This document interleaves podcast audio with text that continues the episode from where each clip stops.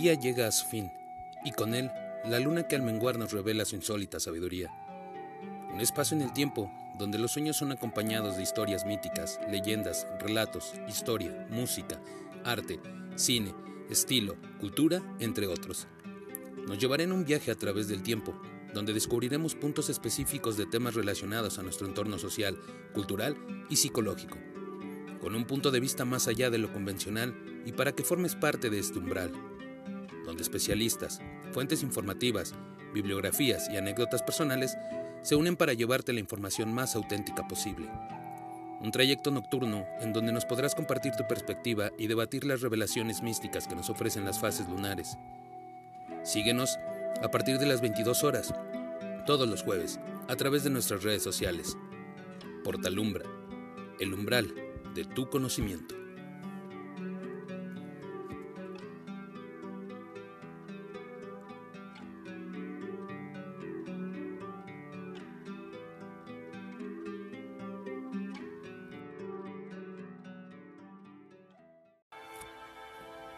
Paco, en un camino rural como este fue donde hallaron el 21 de septiembre de 2013 a la niña Asunta Basterra, sin vida. Sí, imagínate aquellos dos hombres que de noche hacen este recorrido y sobre el talud se encuentran el cuerpo de la niña. Sí. ¿En qué posición estaba? ¿Cómo la encontraron? Se describe en la diligencia de levantamiento del cadáver como que este está boca arriba, de cúbito supino. Tiene el brazo izquierdo flexionado con la mano sobre la zona del hombro pero no es imposible pensar que ese cuerpo estuviera exactamente boca abajo. Y quién sabe si quienes encuentran el cuerpo al ver el cadáver en esa posición, lo que haces es verificar, está vivo, está muerto, quién es la persona. Y se ha producido este movimiento que también puede incorporar una cierta confusión. También estaban ahí las cuerdas naranja. Efectivamente, cerca. Todo lo que hay alrededor puede tener interés. Otra cosa es que luego ese indicio en escena se convierte en una evidencia de utilidad, que aquí se interpreta como que sí, porque quizás la niña fue atada. Tenemos claro entonces, Paco, que este fue el sitio donde encontraron a Asunta, pero no fue el sitio donde murió Asunta. Yo creo que eso es seguro. Esta es una escena, en todo caso, secundaria. La escena primaria es donde se produjeron los hechos que llevan a que empeore y muera. En este caso todavía eh, hay algunas preguntas sin respuesta y otras eh, cuya respuesta todavía está abierta. Cosa que suele ocurrir. No todo es perfectamente redondo. En definitiva, Dani, yo creo que hay cosas que no están claras en la muerte Asunta.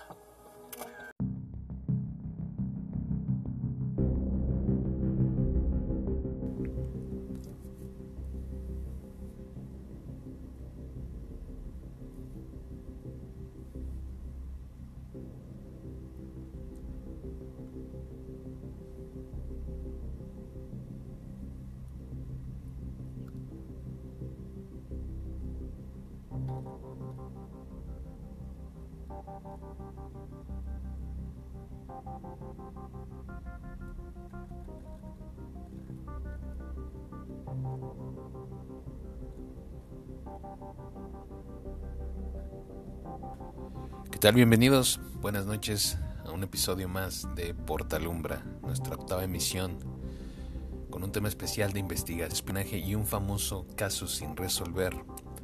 Un tema muy intrigante que no ha tenido de un final, pues hasta la fecha, en 2020 y en plena pandemia, no se sabe a ciencia cierta qué fue lo que pasó. Es el caso de Asunta Basterra, infante femenino de 12 años de edad, quien desaparece el 21 de septiembre del 2013 y fue encontrada muerta el 22 de septiembre del mismo año en la ciudad de Teo, esto en Galicia, en España. Diferentes teorías rodean este caso, pero ninguno afirma que sea verídico o el fin del mismo.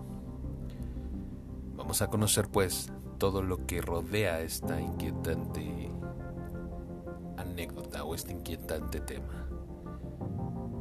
Yo soy el agente de investigación Lex Strauss y hoy cruzaremos esta noche ese portal donde dejamos la forma física para adentrarnos en ese mundo espectral, ese lugar donde lo material se termina para acercarnos al mundo de la información. Y hoy las fases de la luna nos revelan un caso sin resolver.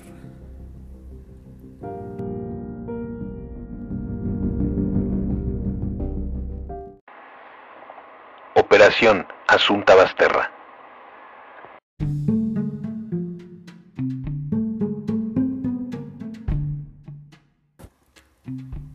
Caso Asunta Basterra, o simplemente Caso Asunta, es como ha sido denominado por algunos medios de comunicación españoles. La investigación judicial en torno a la muerte de Asunta Basterra Porto, una niña de 12 años desaparecida el 21 de septiembre del 2013 y cuyo cuerpo sin vida fue encontrado en una pista forestal del municipio de Teo, esto en La Coruña, en Galicia, España, al día siguiente, el 22 de septiembre de 2013. Asunta Yunfang Basterra Porto nació el 30 de septiembre del 2000 en Yungshu, China, y fue adoptada el 9 de junio del siguiente año. Con apenas nueve meses de vida, por la pareja formada entre la abogada compostelana Rosario Porto Ortega de 46 años y el periodista bilbaíno Alfonso Basterra Camporro de 51 años de edad. El juez que se encargó del caso fue José Antonio Vázquez Taín, conocido por su actuación anterior y reciente en la recuperación del Códice Calixtino en 2012 y en el caso del accidente ferroviario de Angrois en 2013. El caso motivó gran interés y fue objeto de numerosos reportajes en los principales medios televisivos españoles.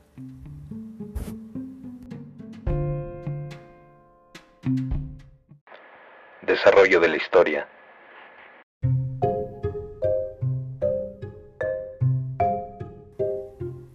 Padres adoptivos de Asunta Basterra denunciaron su desaparición en la tarde-noche del 21 de septiembre del 2013 en la madrugada del día siguiente, dos personas descubrieron un cadáver en una pista forestal de la parroquia de San Simón de Ons, de Cacherías, en el municipio de Teo, a solo 5 kilómetros de la casa de campo de Rosario Porto, también en Teo, alterando los servicios de emergencia, quienes identificaron el cuerpo de la niña desaparecida.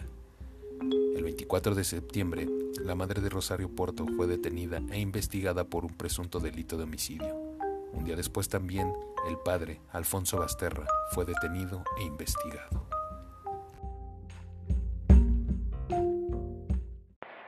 Posibles pruebas.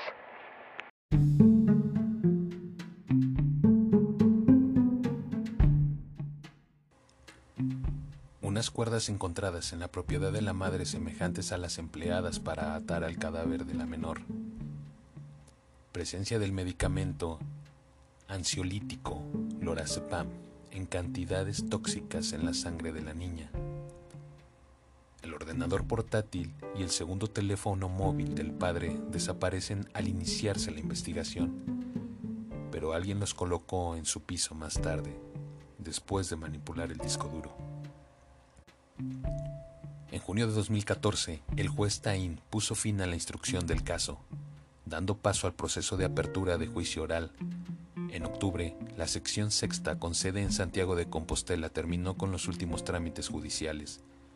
La sección del jurado popular se inició en mayo de 2015, estando previsto el comienzo del juicio para el 23 de junio y el 17 de julio del mismo año, pero se produjeron algunos retrasos y fue eliminado a principios de octubre del 2015, cuando se inició el juicio en la audiencia provincial de A Coruña, con 84 testigos y 60 peritos.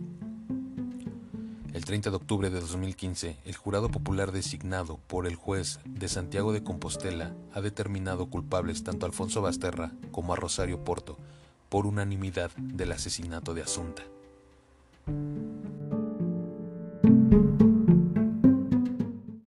Reconstrucción de los hechos.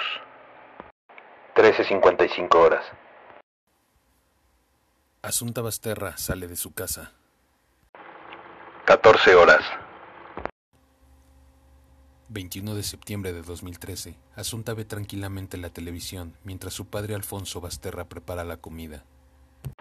14.45 horas. Rosario Porto llega a la casa de su exmarido.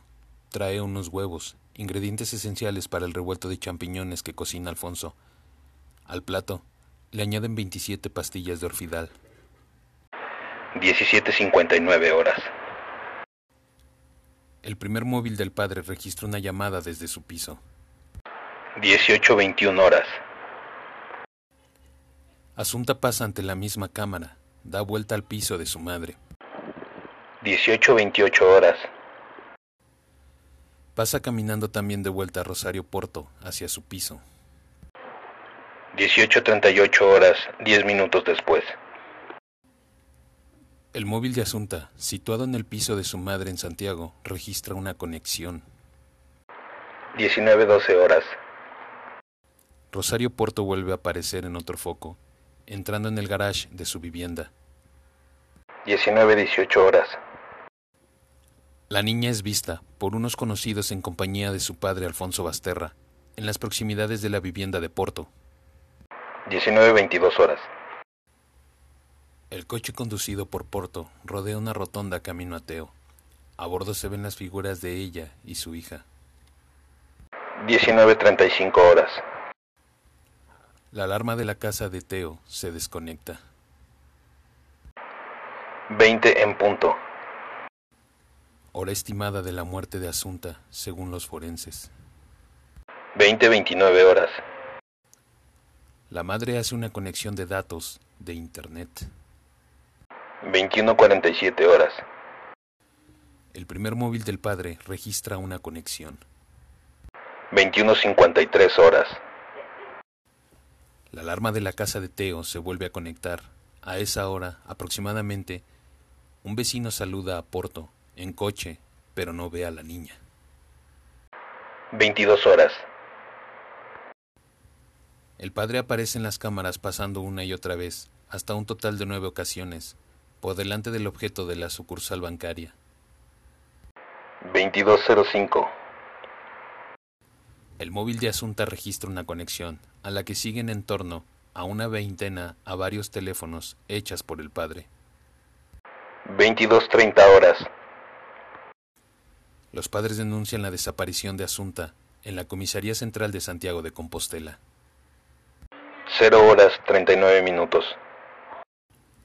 Aproximadamente un vecino pasa cerca del lugar, donde más tarde sería encontrado el cadáver, sin ver nada extraño. Madrugada del 22 de septiembre del 2013. Una de la mañana, 30 minutos. Una pareja de jóvenes que se dirige a la parroquia de Osa encuentran el cuerpo de la niña. Una de la mañana, 45 minutos. La Guardia Civil recibe el aviso de que dos personas afirman haber encontrado un cadáver. Mañana del 22 de septiembre del 2013, 7 horas en punto. Se procede al levantamiento del cuerpo.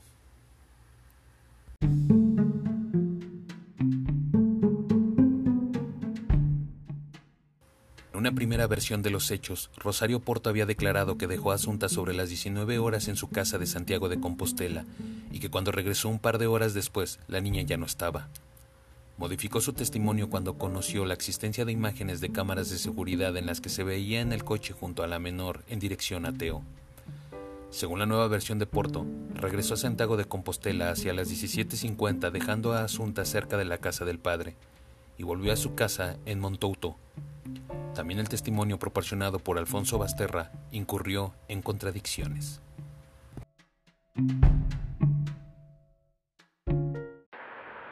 ...31 de octubre del 2015... ...17.28 horas... ...Rosario Porto y Alfonso Basterra... ...culpables del asesinato de Asunta Basterra...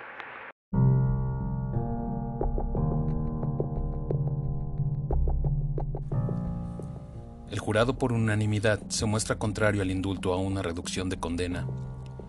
Después de tres días y medio de deliberación, el jurado popular del caso Asunta leyó ayer su veredicto ante los acusados y ante un buen número de espectadores que seguían en directo la escena a través de las cadenas de televisión.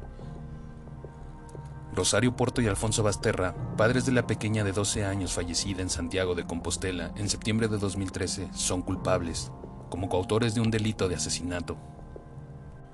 Los jurados entienden que ocurren las circunstancias de alevosía y parentesco y descartan la posibilidad del indulto o la reducción de pena. También creen que Basterra participó en todas y cada una de las fases, aunque la investigación no fuese capaz de encontrar ninguna prueba de aquel, el padre de la víctima estuviese en el que confirman como escenario del crimen, el chale de Teo. Esto último, a pesar de que hace unos días el fiscal lo puso en duda, la muerte de la niña para este jurado comenzó tres meses antes con la suministración reiterada de Orfidal. La sentencia, según fuentes judiciales, podría demorarse ahora más de una semana. a la vista de tan tajante veredicto del jurado popular que los acusados escucharon sin mover un solo músculo. El fiscal confirmó, pasado el mediodía, su petición de 18 años de cárcel y la acusación popular volvió a solicitar la máxima condena, 20 años para cada uno de los acusados.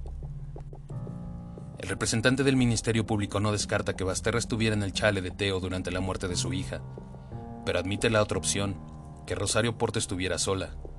Aunque el fiscal reconoce la hipótesis de que Basterra no asfixiara a la niña, para él, el acusado sería tan asesino como la madre porque, según su tesis, ambos le dieron orfidal a Asunta durante o justo después de la comida. Y sedarla es algo intrínsecamente ligado al asesinato. Durante el último verano de su vida, a la pequeña la habrían drogado repetidamente a ciencia y paciencia. En la tarde de autos, algo del plan sale mal, porque no controlan el momento en el que el cadáver va a ser encontrado y esto, según el fiscal, les impide volver sobre sus pasos para eliminar todos los rastros, como la cuerda de la papelera o las halladas en la pista junto al cadáver. Por su parte, las defensas anunciaron que recurrirían hasta las últimas instancias la pena que se imponga tras la sentencia que dicte el juez presidente del jurado, Jorge Cid. El abogado de Rosario Porto, José Luis Gutiérrez Aranguarén, que proclamó una vez más la inocencia de su clienta, reclamó que aplique la pena mínima prevista en caso de asesinato, 17 años y medio, mientras que en el caso de Alfonso Basterra, Belén Ospido pidió a este magistrado de la audiencia de A Coruña que considerara finalmente un delito de homicidio y una condena mínima de 12 años y medio. Para el jurado compuesto por cinco hombres y cuatro mujeres elegidos por sorteo en la provincia de A Coruña, no hay la menor duda de que los acusados, de común acuerdo, suministraron repetidamente, desde al menos tres meses antes del fallecimiento, a su hija Asunta Basterra, un medicamento que contenía lorazepam, para producirle somnolencia y sedación, y en que ejecución de un plan acordado, Alfonso retiró, al menos en tres ocasiones, en el periodo comprendido entre principios del mes de julio y a mediados de septiembre del 2013, una cantidad de al menos 125 comprimidos de orfidal de la farmacia de la Rúa Duorreo en Santiago. Según el veredicto, también estaba plenamente probado que Rosario Porto ese día, después de las 18:15 horas, llevó a su hija a la casa familiar situada en el lugar de Apoboa en Teo, utilizando para ello el vehículo Mercedes-Benz que habría heredado de los abuelos de Asunta. En su opinión, que es unánime, después de deliberar entre el lunes por la tarde y el jueves a última hora, no se puede saber, porque no hay pruebas que lo demuestren, si Basterra pasó la tarde entera en su piso de la ciudad, como afirma él desde el primer día. Después de haber sido visto por testigos que mencionan que nada nos indica que regresase a su piso, y en ninguna cámara se pueden ver los asientos traseros del Mercedes para descartar que viajase en él junto a su exesposa y su hija. Ante la ausencia de evidencias en esta cuestión, su informe final, el fiscal Jorge Fernández, había introducido la hipótesis de que el padre de la pequeña no hubiese estado aquella tarde en el chale y no hubiese participado, por tanto, de forma directa en el acto de la sofocación. La niña no tuvo posibilidad de defenderse, dijeron los nueve jurados por boca de su portavoz, debido a la ingesta masiva de ansiolíticos que revelaron los análisis, además que las cuerdas encontradas junto al cadáver en la pista forestal no presentaban ADN de ningún tipo, y que la Guardia Civil no pudo concluir científicamente que perteneciesen a la bobina localizada en la despensa del chale. El veredicto no entra en una de las partes más oscuras de la investigación, quien trasladó el cadáver al camino forestal donde fue hallado en torno a la una de la madrugada del 22 de septiembre. Entonces Porto y Basterra ya habían ido a la comisaría a denunciar la desaparición de su hija y estaban acompañados por agentes. En el juicio, esos testigos insistieron en que a aquellas horas la niña allí no estaba, pero para el jurado pesó más el testimonio de los guardias civiles que declararon que la visibilidad era nula, sin unos faros potentes como los de un coche. De todas formas, queda la duda de que Rosario Porto, que al entrar a prisión no llegaba a 50 kilos, pudiese trasladar en brazos a la víctima, que ya pesaba 41 kilogramos.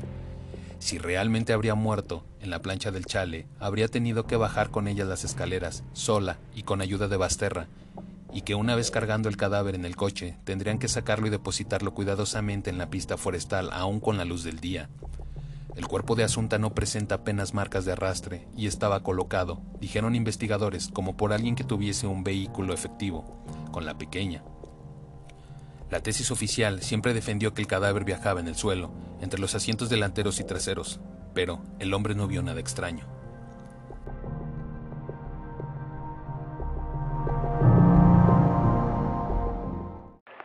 Primero de octubre de 2015, 18.24 horas, primeros planos de un asesinato. Le dije, hola Asunta, ¿qué tal? Que estuviste con alergia. Y ella me dijo, no, no, no, yo no tengo alergia. Me dieron unos polvos que sabían fatal, que llevo durmiendo no sé cuántas horas y a mí nadie me quiere decir la verdad. A mí nadie quiere decir lo que pasa. ¿Pero quién te los dio? Mamá. La niña tiene problemas de coordinación, que tiene la boca seca, que tiene ganas de sentarse.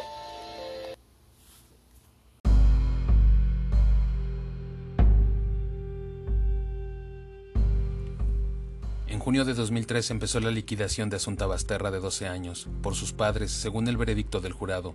La niña educada de forma tan estricta por Alfonso y Rosario que dedicaba los días al estudio, los idiomas, el piano y el violín, se convirtió en una zombie de orfidal que se iba contra las paredes. Según sus profesoras, y a la que un desconocido intentó matar tras entrar a su casa para asfixiarle el 5 de julio, a la mañana siguiente comenzó la provisión de orfidal de la familia. La niña fue un sonámbulo todo el mes, hasta confesarle a una profesora que sus padres la engañaban y la dormían durante días. Este infierno solo se remitió a las estancias con su madrina, María Isabel Vélez. Al terminar el verano, llegó el final de la niña. Es habitual en estos sucesos, los primeros planos ante las declaraciones contundentes, acusaciones o el propio veredicto ayudan a probar algo. En el juicio se produjeron con la frialdad de Basterra y la mayor sensibilidad de Porto. Al saber que eran culpables se quedaron de piedra, sin lágrimas ni histerias. 2 de octubre del 2015, 14.39 horas, Basterra. ¿Cómo iba a tener interés en matar a mi hija si era lo que más quería en mi vida?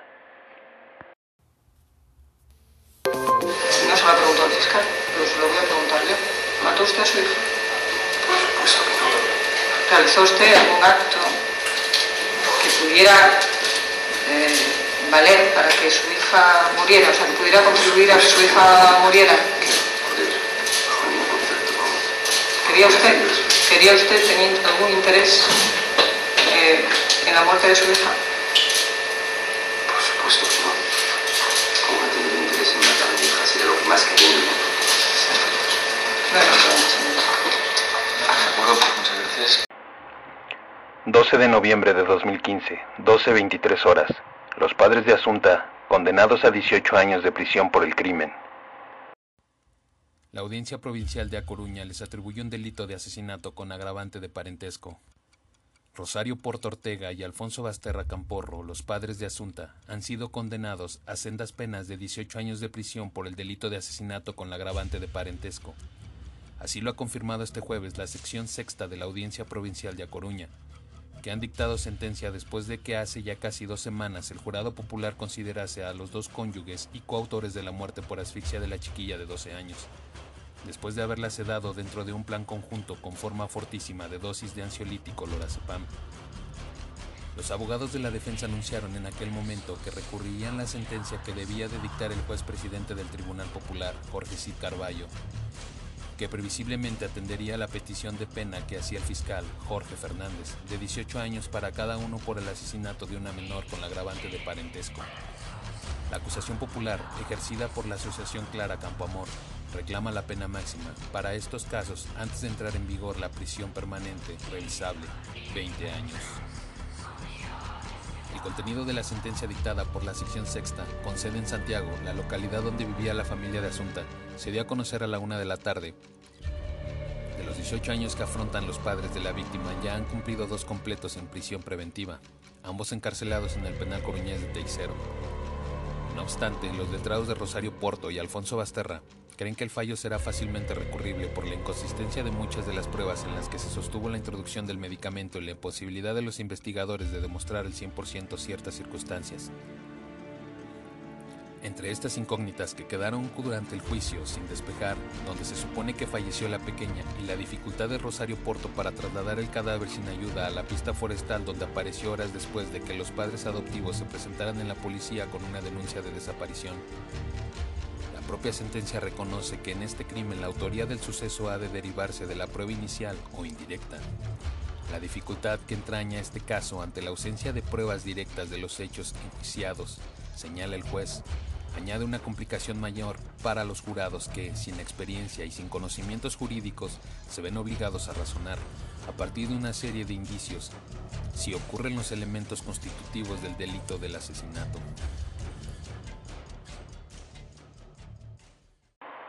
26 de noviembre del 2015, 10.21 horas. Un tercer individuo es ingresado a la misma prisión que los padres tras haber hallado el cadáver de Asunta.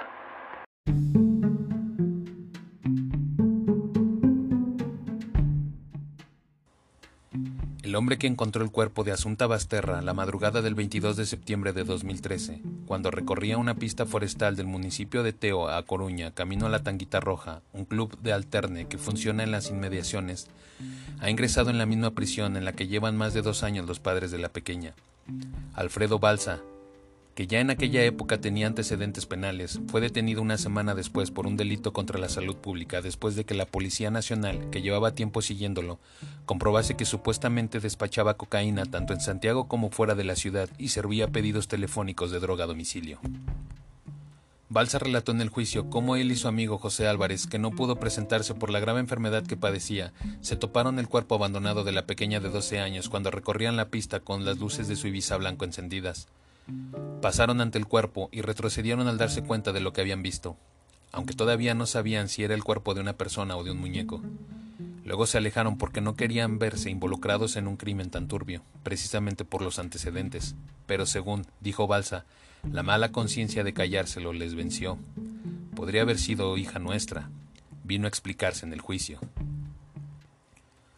Relatan que al darse cuenta de esto, telefonearon al servicio de emergencia y un sanitario les fue dando pautas por el móvil de los pasos que debían de seguir para comprobar si aún la niña seguía con vida. Cuando llegó la Guardia Civil, un agente que había comprobado sus antecedentes les preguntó a los dos amigos, ¿Qué habéis hecho a la niña? En el primer instante, fueron sospechosos y la hipótesis que más fuerza cobraba era la del atropello. No obstante, cuando la Guardia Civil revisó la chapa de su coche, delante de aquel bar a un kilómetro, comprobó que estaba impecable. Pese a esto se les tomaron muestras de ADN a los dos, y se recogieron en el camino palillos, colillas y una cajetilla vacía que habían tirado al suelo, junto al cuerpo, en la larga espera de esa noche. Pero Balsa siempre sostuvo desde el primer día que aquel y su compañero de noche de fiestas habían notado que un brazo del cadáver de Asunta había cambiado de posición desde la primera vez que lo vieron a la segunda en que regresaron al lugar tras alejar su vehículo. También contó que tenía la sensación de que alguien más estaba allí, acechando desde las sombras de la arboleda. Esa misma madrugada, pasada las cinco, los sospechosos dieron un giro radical y se centraron en Rosario Porto y Alfonso Basterra. Tenían ahora de plazo hasta los cuatro días y el primero de diciembre respectivamente para recurrir. 2 de marzo 2016, 10.07 horas. ¿Quién decide sobre las cenizas de Asunta?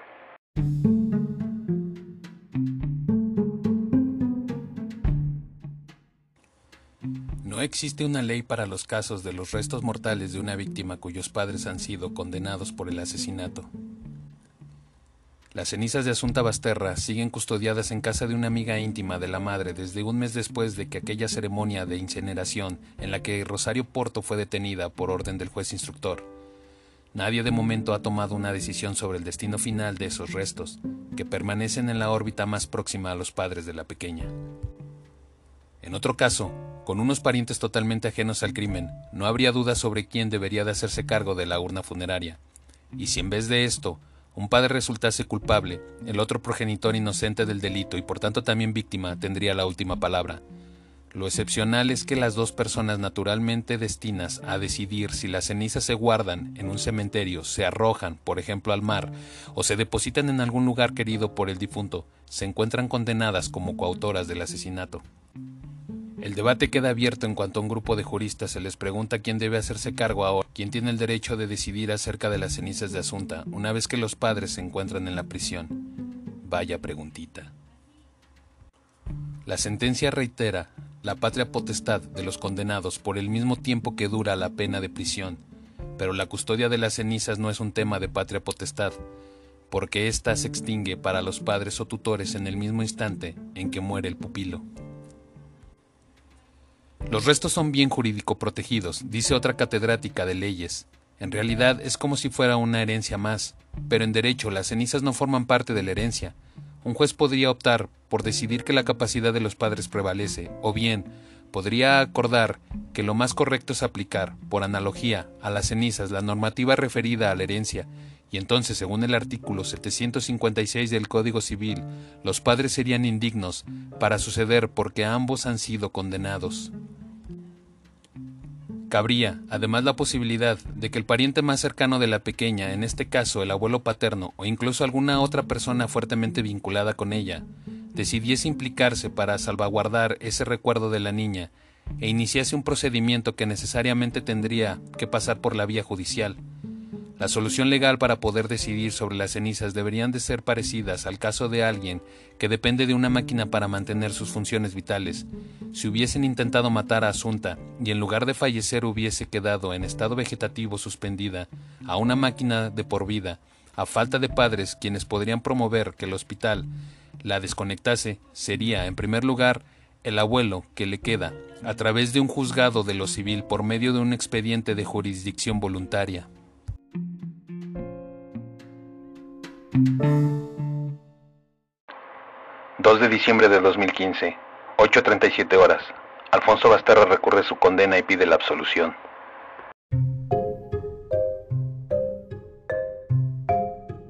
Defensa de Alfonso Basterra esgrime la ausencia de pruebas de cargo y la vulneración de la presunción de inocencia por parte de un jurado que emitió contra incidios relevantes. La representante legal del padre de Asunta, después de que un jurado popular lo condenase coautor junto a su ex esposa del asesinato de la niña, pide al Tribunal Superior de Justicia la absolución de su cliente, o, en su caso, la celebración de un juicio nuevo. Ospido considera, al igual que el abogado de la madre, que su cliente fue sentenciado sin pruebas de cargo válida alguna por unos jurados que no respetaron la presunción de inocencia ni tuvieron en cuenta hechos que constituían auténticos y relevantes contra incidios que no convenían en sus conclusiones. Ospido recuerda que el magistrado impidió, durante el juicio, que algunos testigos y peritos contestasen a sus preguntas, y que sin embargo permitió que solo se presentase un perito, para dar cuenta de algunas pruebas periciales imposibles de reproducir en la sala. Según denuncian los jurados, cambiaron la frase haber dado muerte intencionalmente por haber dado muerte sin posibilidades de defenderse, lo cual tuvo como consecuencia la de pasar de describir un homicidio simple a un homicidio agravado o asesinato. Según la abogada de Basterra, buena parte de la indefensión de su representado se debe a algunas prácticas irregulares del juez instructor José Vázquez Taín, que entre otras cosas autorizó la grabación, luego anulada por instancias superiores, de una conversación con su expareja en los calabozos de la Guardia Civil. Asegura, además que se llevaron a cabo actuaciones que jamás quedaron reflejadas en documentos escritos y que de otras se tuvo que enterar no a través del suminario, sino de programas televisivos.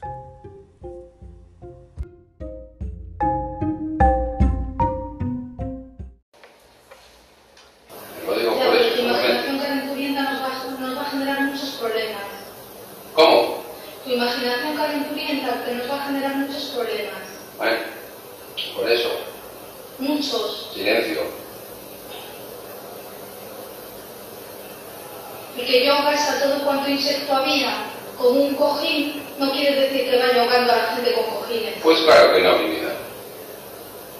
Pues claro que no. Pero fíjate la que has montado. Claro. Pero como no tiene otra cosa, dicen sospechosos, los padres.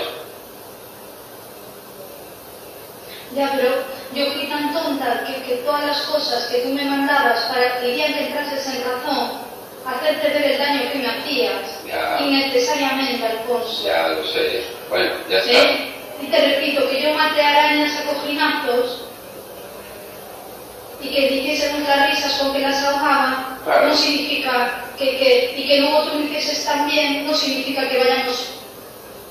Ya lo sé, ya lo sé. Bueno, ahora tranquilicémonos y dejemos que actúen y que trabajen.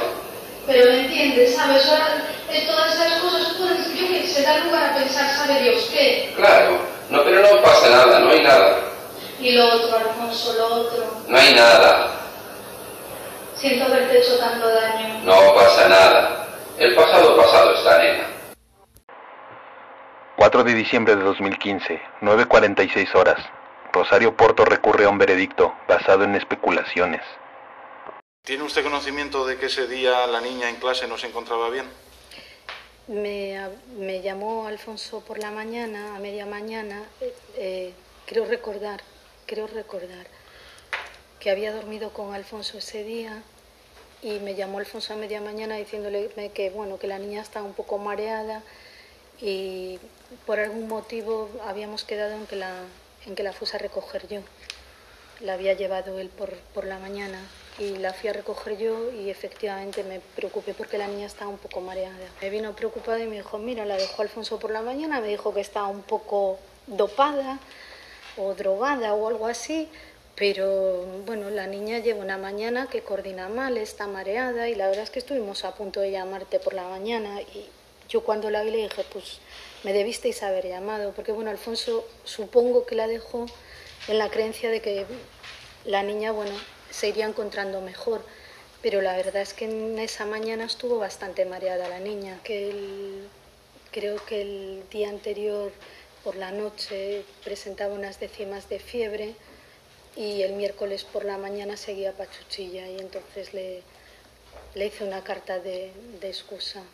Me dijo, ponle por favor que me han dado algo y que me encuentro fatal porque es que qué van a pensar. El tercer día de clase, ya pierdo clase y, y estas cosas que haces por los críos. ¿verdad? En esta ocasión, la niña se había quejado ante usted de que el padre le había dado unos polvos blancos. No, no eran unos polvos blancos. Eh, cuando Asunta era muy reacia a tomar cualquier cosa, había que convencerla, incluso... Es que eh, a- acaba de negar, no en una ocasión y no en la otra. La niña no se le quejó de que el padre le había dado polvos blancos. se quejaba de que eh, había tomado algo que, la- que se le había dado y que al día siguiente se encontraba así en play, pero no de que se, de que se lo hubiese dado su padre. Pero es que mm, simplemente ponerle unas gotas era complicado, quiero decir, Eh, eh, ¿La niña ponía pegas a la hora de tomarse alguna pastilla, algún medicamento? sí, era siempre muy, muy reacia a tomarse medicamentos, sí, como casi todos los niños. Y había que explicarle qué era y para sí, qué. sí, absolutamente. Si no, no se lo tomaba. No.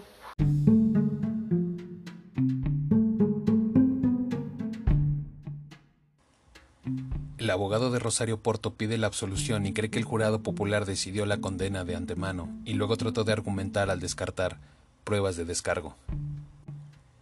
Rosario Porto resultó condenada con base especulaciones, suposiciones y conjeturas, y no en indicios susceptibles de ser elevados a la categoría de prueba de cargos con entidades suficientes para destruir el derecho constitucional a la presunción de inocencia.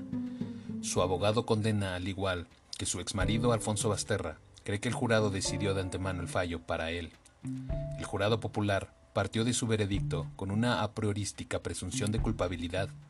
Según Aranguarén, los nueve jurados que por ordenamiento español lo proscribieron, rigiéndose por los postulados del denominado realismo jurídico norteamericano, solo después de haber predeterminado la culpabilidad de los acusados, buscó una racionalización jurídica de la misma. Siempre se está girando en torno a suposiciones y conjeturas, amplia y categóricamente, contradichas por verdaderas pruebas de descargo que fueron silenciadas a conveniencias del resultado final previamente fijado, argumenta el penalista. El abogado además incide en la teoría del absurdo que ya desarrolló durante el juicio, en el que llegó a preguntar cómo es posible que una mujer descrita como inteligentísima podría cometer tan burdos errores y dejar restos de su delito desde meses antes, como los descritos por las profesoras de música de la pequeña. De ser así, es absurdo que Rosario Porto pretendiese acabar con la vida de su hija, o hubiera suministrado o consentido que se le suministrase una sustancia tóxica como la que ella misma consumía por las razones médicas, y que permitiera que la menor fuese vista por sus profesores, pues estaría anticipando las pruebas de su condena. Lo mismo cabe predicar de la supuesta preocupación de Rosario de eludir las cámaras de seguridad en su regreso a Santiago, y en cambio no haya adoptado medida alguna tendente a evitar su captación en el recorrido de inverso. Arangüén recuerda además de un recurso presentado ante la audiencia con el objetivo de que se trasladó a la sala de lo civil y penal del Tribunal Superior, que todos los testigos fueron unánimes al definir la relación entre la madre e hija de excelente, también que jamás encontró objeto alguno relacionado con el crimen y que las cuerdas halladas en la pista, los peritos no pudieron ni fueron capaces de encontrar ningún resto biológico, ni de la víctima cuyas heridas supuraban, ni de la madre. Otras cuestiones quedan sin responder, a pesar de ser especialmente relevantes. Para el abogado, como el hecho de que no hallase ni rastro de la tierra de la pista en las alfombrillas del Mercedes de Porto, que no hubiera ADN en las cuerdas. Las acusaciones sostuvieron que la niña les estorbaba a sus padres adoptivos, pero Arangüén insiste en que quedó acreditado categóricamente que Rosario Porto se desvivía por Asunta y tenía importantes planes de futuro con y para ella.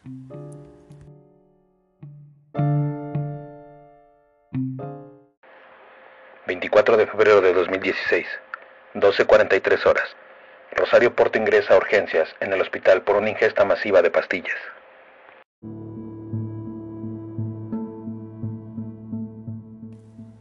La madre de Asunta había hecho acopio de antidepresivos en la cárcel durante la celebración del juicio. Rosario Porto, la madre de Asunta, ingresó en el complejo hospitalario universitario de A Coruña, tras haber ingerido una gran cantidad de pastillas, la mujer iba a ser trasladada en los próximos días a la cárcel de Alama, en Pontevedra. De momento, según fuentes hospitalarias, no corría peligro alguno su vida. Porto fue trasladada de urgencias desde la prisión de Teixeiro, en la que cumple su condena, hasta el centro hospitalario en donde estaba siendo tratada. La madre había hecho ya acopio de pastillas durante su estancia en la cárcel, antes de que se celebrara el juicio porque fue condenada. Según fuentes penitenciarias, Porto ya había sido advertida que este viernes sería trasladada a la prisión de Alama, un procedimiento habitual en caso de condenas firmes.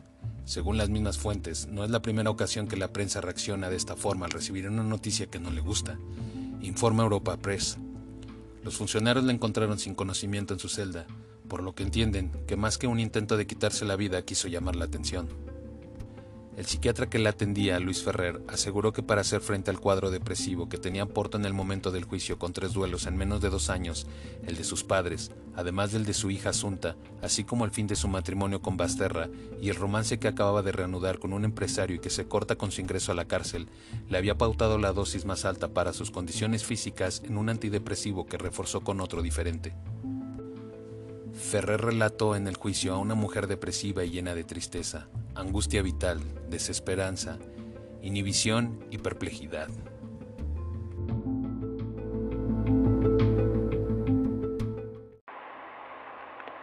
...16 de marzo del 2016... ...10.36 horas... ...el Tribunal Superior confirma la condena a los padres de Asunta Basterra...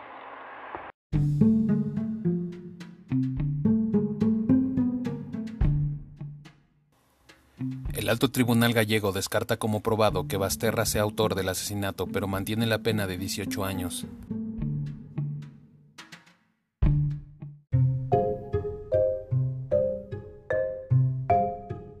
Apartado segundo. No hemos encontrado hechos no probados. Apartado tercero. Por lo anterior, el jurado, por unanimidad, encuentra al acusado Rosario Porto Ortega culpable del hecho delictivo de haber dado muerte a Asunta Basterra Porto sin posibilidad de defenderse. Igualmente, el jurado, por unanimidad, encuentra al acusado Alfonso Basterra Camporro culpable del hecho delictivo de haber dado muerte a Asunta Basterra Porto sin posibilidad de defenderse. Por unanimidad, consideramos no favorable el indulto y la suspensión de la pena para los acusados Rosario Porto Ortega por unanimidad, consideramos no favorable el indulto y la suspensión de la pena para el acusado Alfonso Basterra Campor. Apartado cuarto. El jurado ha tenido como elementos de convicción para hacer las presentes declaraciones a los siguientes. Hecho 1. Para llegar a esta conclusión nos hemos basado en los siguientes medios de prueba. Declaración de Rosario Porto Ortega el día 27 de septiembre de 2013 cuando dijo que la niña estaba empeñada en que, su en que su padre le había dado unos polvos y entonces la niña estaba muy mareada. Declaración de Rosario Porto Ortega durante su declaración del día 1 de octubre de 2015. Declaración de Alfonso Basterra Camporro el día 2 de octubre de 2015. Declaración de Bárbara Caterina Esvitlaska cuando declaró el día 7 de octubre de 2015. Declaración de Lina Vixne en su declaración del día 7 de octubre del 2015. Declaración de José Denis Romero Morales del día 7 de octubre del 2015. Declaración de María José Pampano López cuando declaró el día 7 de octubre del 2015. Declaración de María Isabel Bello Juanatey cuando declaró el 7 de octubre del 2015. Declaración de Alfonso Basterra Camporro cuando dijo en su declaración el día 2 de octubre que compró lorazepam en la farmacia.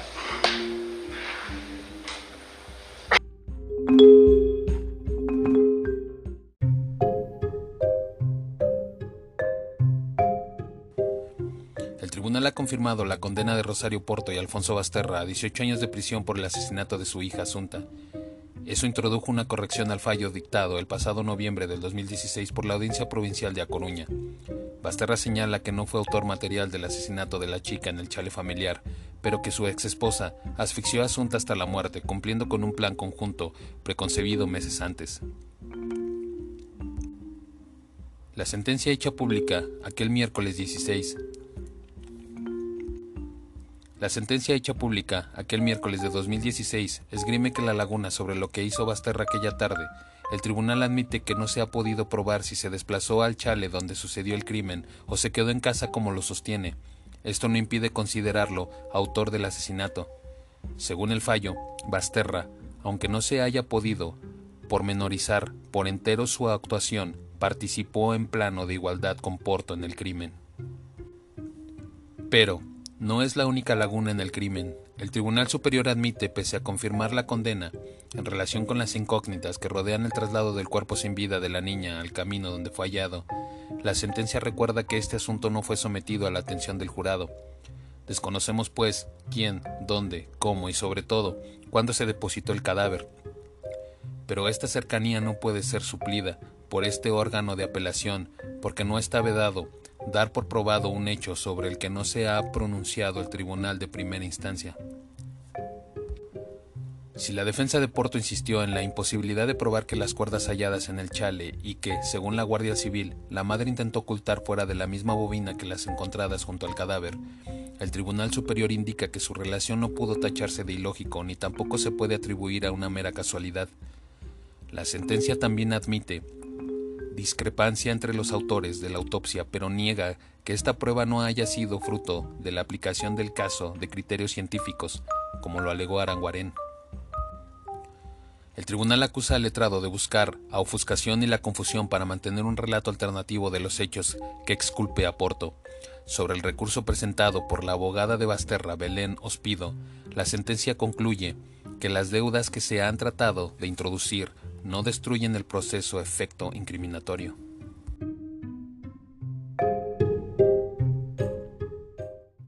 Primero de marzo de 2017, 11.35 horas.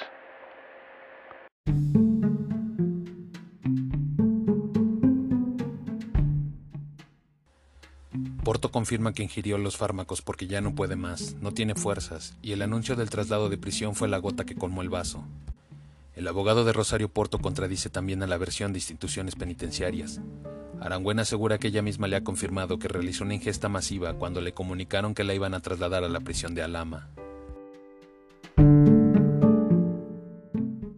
20 de mayo de 2017, 13.58 horas. Cuando salga me reuniré con mi hija.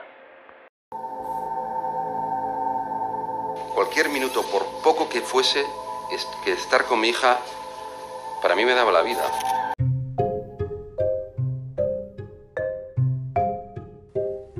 El padre de Asunta Basterra dice en un documental que emitirá Antena 3, tengo decidido el cómo y dónde. Nadie volverá a saber de mí ni de Rosario Porto. Rosario Porto llora al teléfono mientras insiste que no sabe por qué en el cuerpo de su hija apareció lorazepam. Pide volver a estar con ella y dice antes de colgar que espera que Asunta hubiese recibido en vida un poco de la mucha felicidad que les dio a ella. Alfonso Basterra escribe cartas desde prisión en las que primero se muestra destrozado por la locura y la rabia, y anuncia que cuando salga, no pararé hasta encontrar al que mató a mi hija, y entonces podrán encerrarme con un motivo. Pero semanas después dice haber encontrado el camino al perdón. Se lo pide a aquellos que lo condenaron y que planeó asesinar al salir de prisión. Tengo decidido el cómo y dónde. Mi condena es no haberla protegido cuando debí, y tras mi fallecimiento me reuniré con ella, mi niña, me necesita y yo a ella. Uno de los agujeros negros señalados es el del señor Vedra, como se le conoce al amante de Rosario Porto, un hombre casado con el que Porto estaba ilusionado tras su divorcio, de Alfredo. Pero este no fue llamado a declarar como testigo, pese a que, por la cronología de sucesos, podría haber aportado un testimonio clave sobre el estado en que se encontraba Rosario Porto.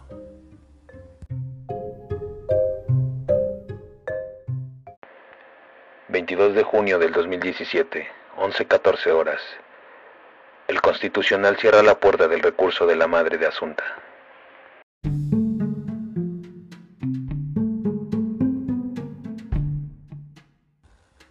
Rosario Porto deberá de decidir ahora si llega a Estrasburgo, con el caso por el cual cumple junto a su exmarido una condena de 18 años como culpable de asesinato.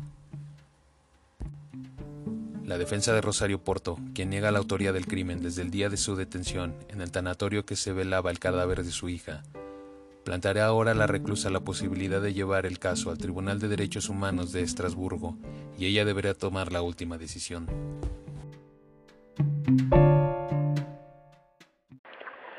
4 de julio, fecha clave, 2013. Eh, Asunta, eh, ¿cómo era eh, en cuanto a ser una niña feliz, triste, si nos puedes decir? Vamos a ver, considero que es impertinente la pregunta. feliz y bromista. Vale, Si era feliz, no sé cómo lo puede... Ya se lo han preguntado varios testigos esa cuestión. Eh, hay un montón de gente que está diciendo aquí... eh, Está contestado, bromista. Feliz y bromista. Y mira, la última pregunta. ¿Recuerdas eh, haber eh, whatsappeado con ella respecto a un incidente que ocurrió una noche en su casa? Eh, me había contado un día que me había dicho, "Mm, hoy me intentaron matar, pero yo, como era muy bromista, pensé que no era en serio. Pero te lo dijo Y luego así, no me, volví, Pero te, te dijo no me volvió a ese tema.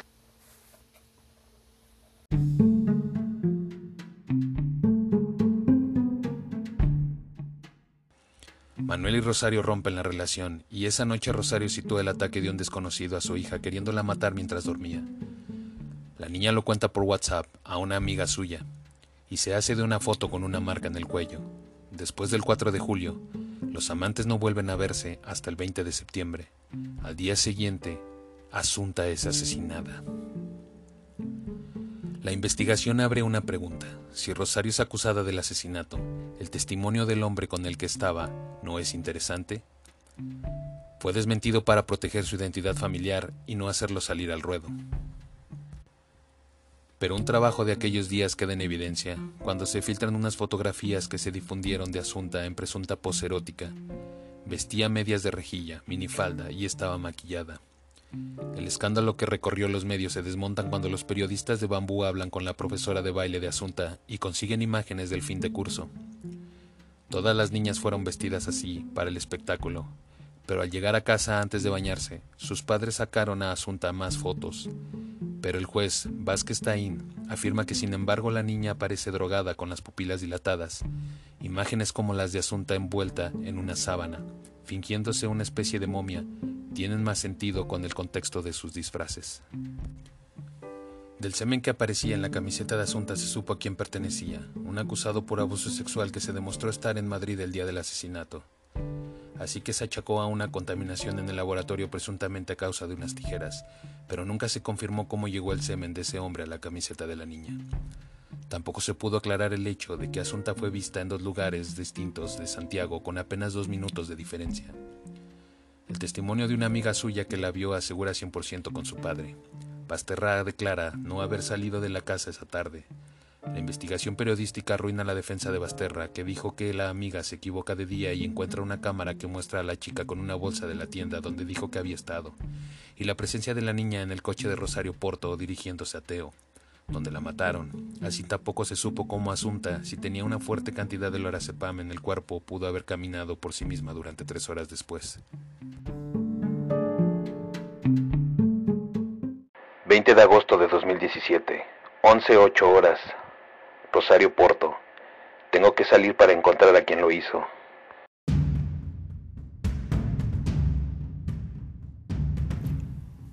Cuatro años después, Rosario Porto sigue negando la autoría del crimen.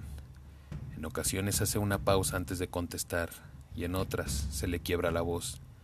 Pero la madre de Asunta responde a todas las preguntas que da tiempo a formularle y vuelve a negar como lo ha hecho desde su detención.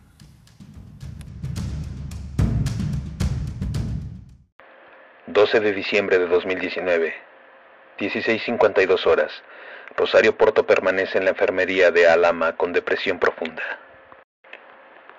30 de octubre de 2015. Conclusión. Veredicto final.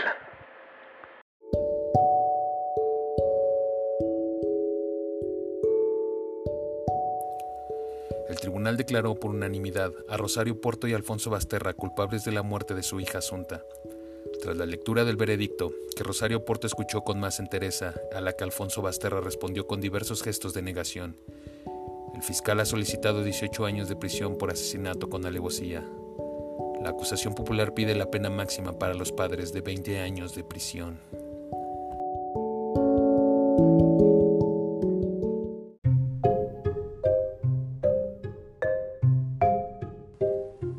Ella no quiere saber absolutamente nada, lamenta su abogado, que reconoce que la reclusa no le telefonea.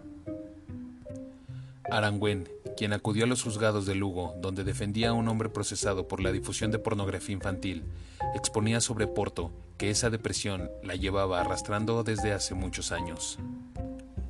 Ella no quiere saber absolutamente nada, ha lamentado esta mañana el abogado Arangüen, y a continuación se ha quejado de la actitud habitual de la Junta de Tratamiento, que le niega hasta la actualidad estas ventajas por gravedad del hecho. Como si no fuera suficiente la pena que le impusieron, Porto sigue manteniendo que es inocente del crimen de Asunta y su abogado afirma que él también cree en su inocencia e incluso que cada vez está más convencido. A respecto de cómo la nota cuando habla con Rosario Porto, Arangüena ha puntualizado que últimamente tiene dificultades para comunicarse con ella en la cárcel, porque antes aún llamaba, pero ahora no llama ella no se molesta en salir de la enfermería y está absolutamente abatida. El abogado se muestra resignado y reconoce que ha agotado todos los recursos judiciales. Mi confianza en la justicia es la justa, porque este caso fue especialísimo en este sentido. Pero ya tenía precedentes que me hacían pensar en la misma dirección. Yo pensaba que había instancias internacionales que eran más dadas a mirar las cosas con profundidad y todavía espero cuando uno sale por ahí salvo que sea para casos en las que hay gente de altura que está involucrada, en cuyo caso sí que son muy exquisitos en las garantías.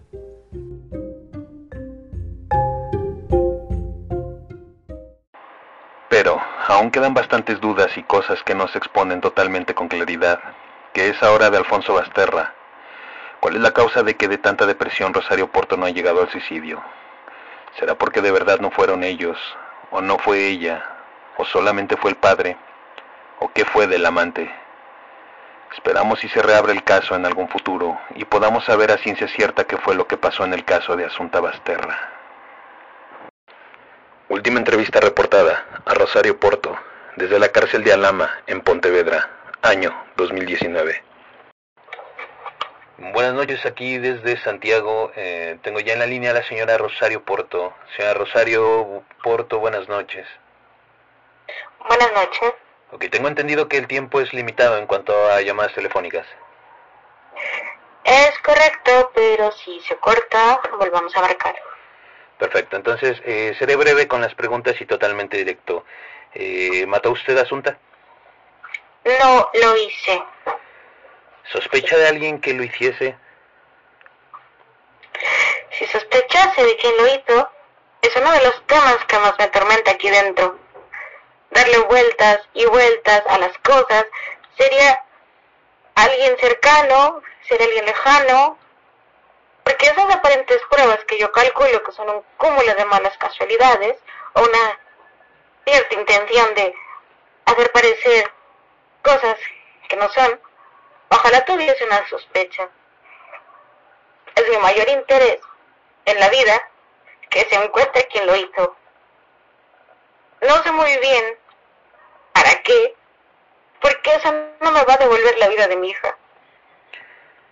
entonces, ¿estáis diciendo que alguien lo pudo entender, eh, tender una trampa a una encerrona?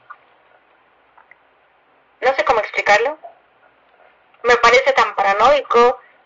Un encerrona porque mi padre era un hombre digno, íntegro y honrado. Mi madre, tres cuartos de lo mismo.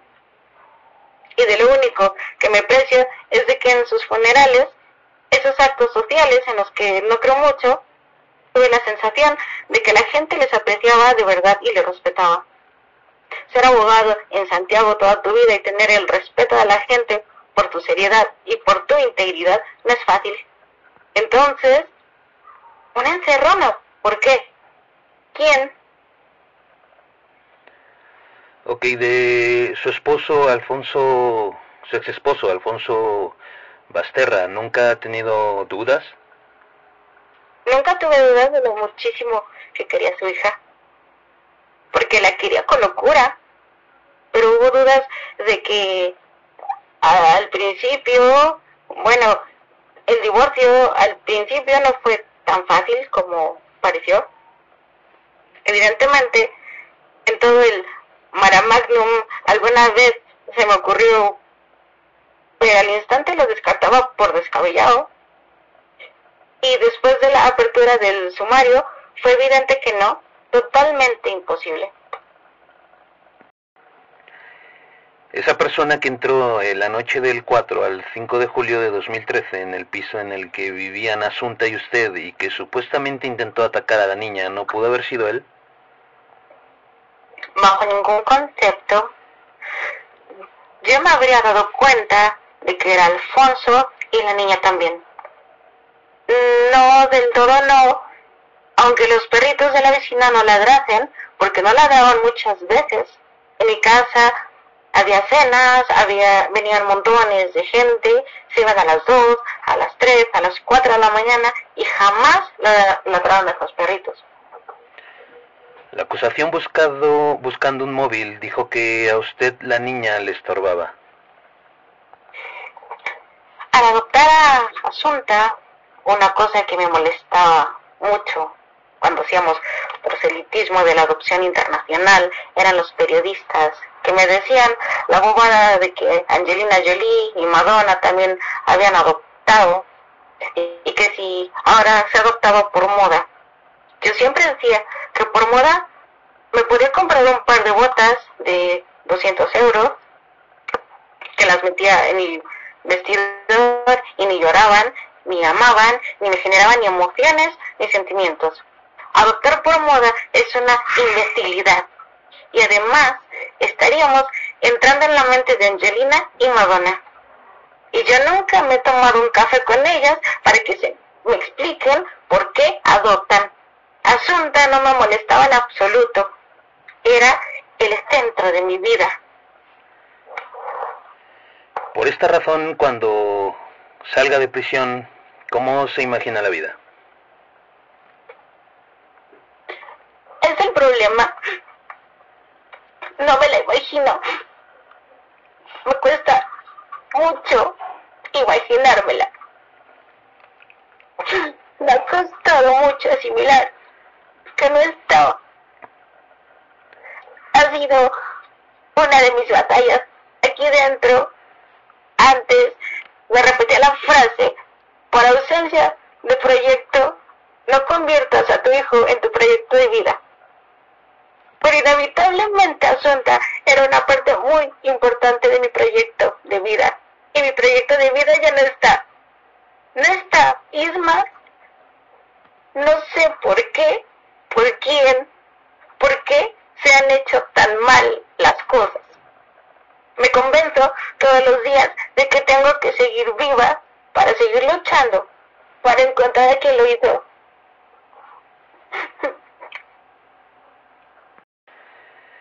Sin embargo, en febrero eh, usted intenta quitarse la vida. Sí, claro. No lo intenté. Lo tenía clarísimo. ¿Y lo volvería a hacer? Mm, me esfuerzo constantemente para no.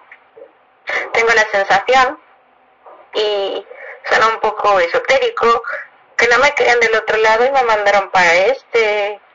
Las tres personas que más quiero que tengo del otro lado para hacer algo que está pendiente de hacer. Tengo que estar aquí para luchar. El último intento eh, fue muy serio, una dosis muy fuerte. Mi decisión personal había sido esa. Nada tenía que ver con esa bobada de que me iban a cambiar de centro penitenciario. Era algo que maduraba hacía tiempo. Las personas responsables maduramos esas cosas de manera demasiado seria y civilizada.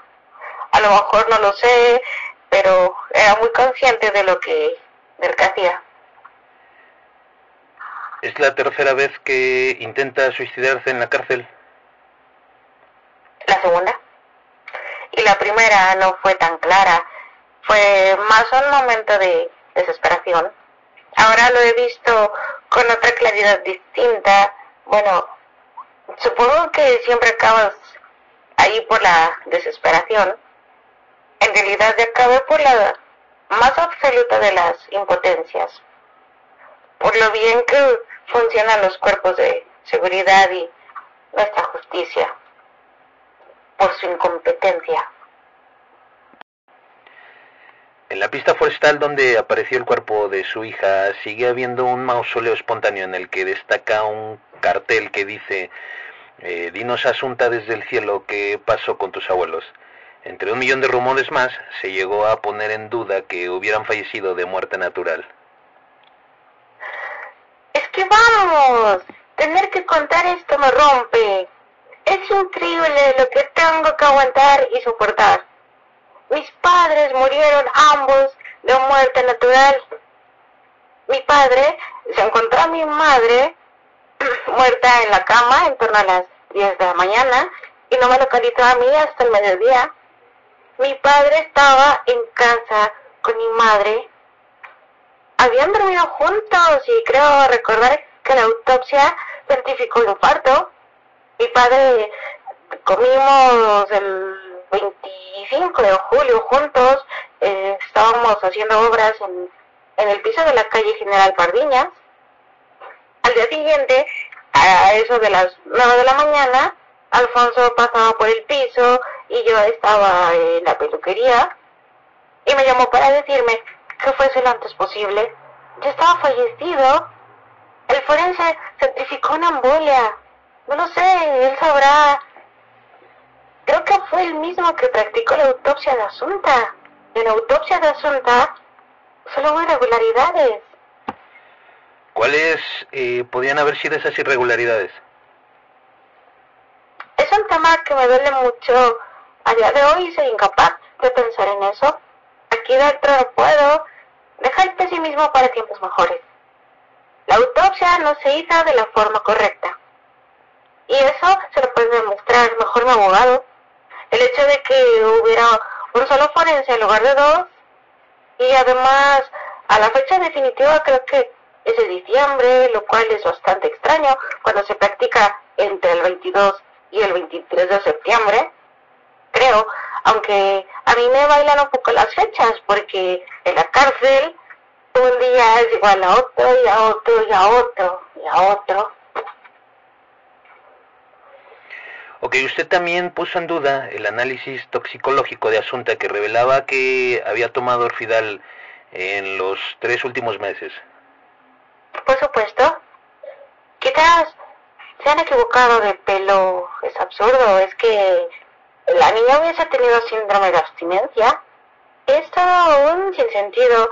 Asunta jamás hubiera tomado una medicación sin habérselo preguntado a su madre. Era una niña hiper responsable. Alfonso, estoy convencida de que a su hija nunca le dio un orfidal. Yo por descontando lo que no lo hice, Y esos polvos blancos que dijo la niña que usted le daba, que usted le había dado una medicina en el portal, cuando no se encontró rastro del antihistamínico en el pelo. Fue la pediatra claramente. Me encontré a Isabel en el portal y me preguntó, ¿qué antihistamínico estabas tomando tú? A Irus, bueno, pues ya con 12 años y te parece dáselo. Asunta era complicada para echarle unas gotas porque se las tenía que echar mamá en los ojos. Cuando era pequeñita y tenía una pupa, tenía que salir corriendo del despacho porque quería que la pupa se la limpiase yo. Eran pequeñas concesiones y le hacía. Mi madre me decía que la tenía un poco consentida en ese aspecto, pero bueno, me gustaba consentirla en eso. En el mundo de las emociones me gustaba consentirla en la medida en que pudiese. ¿Por qué en el juicio rebajó los episodios violentos de Basterra que, le, que les había contado a los forenses durante la instrucción? Porque me parecía que era añadir un componente que solo tenía que ver con episodios violentos, jamás nada que ver con su relación con su hija. Él dijo que yo había sido una magnífica madre y yo creo que él también fue un buen padre. Quizás en el momento del divorcio no lo llevó del todo bien los primeros meses, pero luego a fuerza de insistirle yo con la ayuda que necesitaba, le fue mucho mejor. Lo, lo normal es que para un padre el peor dolor sea la muerte de un hijo. Efectivamente. Imagínense, si luego a uno lo acusan de haberlo matado, primero por un testamento, luego por un amante, después porque me estorbaba. Eso del estorbo, quiero verlo yo. Para nada, mi hija, no era un estorbo. Cada año que pasa, me pregunto, ¿cómo iniciaríamos este curso escolar? ¿Cómo tocaría el violín ahora? Tengo el momento de llegar a casa y encontrarme con un violín metido en una maleta. Nadie lloró como yo por asuntar. Pido respeto para ella porque creo que no se ha tenido ninguno. Los que decían defenderla, lo único que han hecho ha sido maquillarla.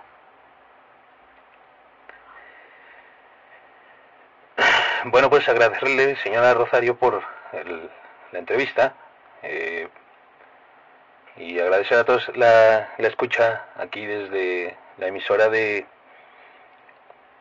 de Santiago. Muchísimas gracias, señora Rosario. Gracias, buenas noches. Buenas noches.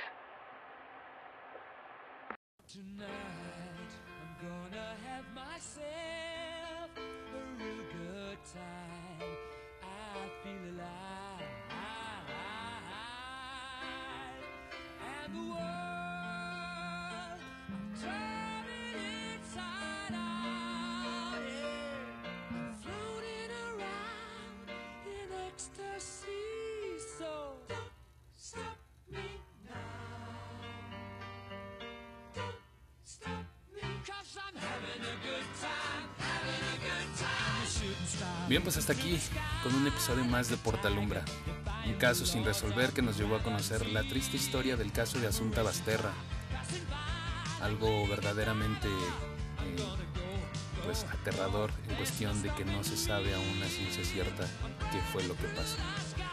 Nos escuchamos el próximo jueves en punto de las 22 horas con un tema de igual magnitud. Es el tema de una de las supuestas redes más grandes de pedofilia a nivel internacional. Una teoría conspirativa que se hizo viral durante las elecciones presidenciales en 2016.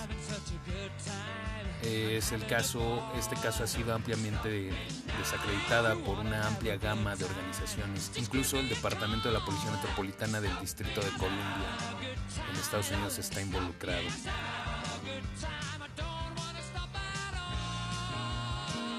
Nombre es Lex Strauss. A nombre de todos los que hacen posible este espacio, les damos las gracias por habernos escuchado. Y agradecer también a nuestra amiga Tania Melchor, quien, al igual que este episodio de Asunta Basterra y el que sigue, que es el de esta red de pedofilia, nos lo sugirió Eh, amiga Tania, agradecerte un saludo especial, un abrazo, un besote, donde quiera que estés. Y agradecer también la colaboración especial de Rosario Barrios, actriz de doblaje en la dramatización de Rosario Porto. Rosario, un fuerte abrazo, un besote, gracias. Bueno, pues les recordamos nuestras redes sociales, en Facebook Portalumbra MX Oficial, Twitter Portalumbra MX Oficial, en Spotify Portalumbra con Lex Strauss, YouTube Portalumbra MX con Lex Strauss, en Instagram estamos como Portalumbra MX Oficial. Y bueno, ya todos conocen nuestro número de WhatsApp por si tienen interés que se haga un programa especial de algún tema que a ustedes les llame la atención o les interese. Con toda confianza está abierto a ustedes. Bueno, como cada jueves, los vamos a dejar con la frase del día, que en esta ocasión es el poema de Asunta Basterra, una carta que ella escribe a su madre, eh, de alguna forma pues describiendo lo que ella vivía en ese momento. Nos escuchamos la próxima semana, quédense en casa, no tomen lorazepam, no maten a sus hijos y si hacen cosas malas tengan la bondad de no ser como Rosario Porto y admitan Pues que pasen una linda noche, ya mañana por fin viernes, y que pasen un exquisito fin de semana. Tschüss. Tschüss.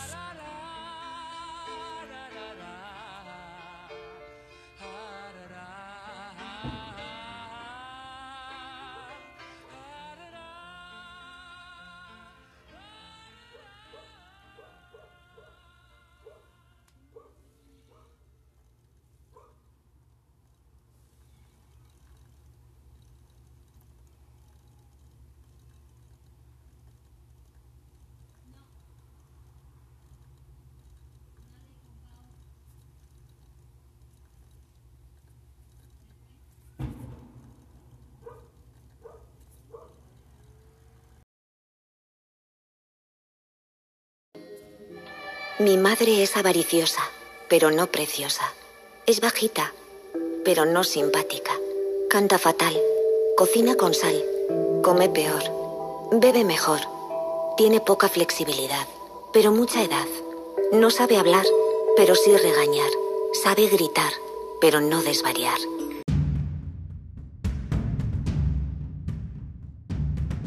Portalumbra, el umbral de tu conocimiento.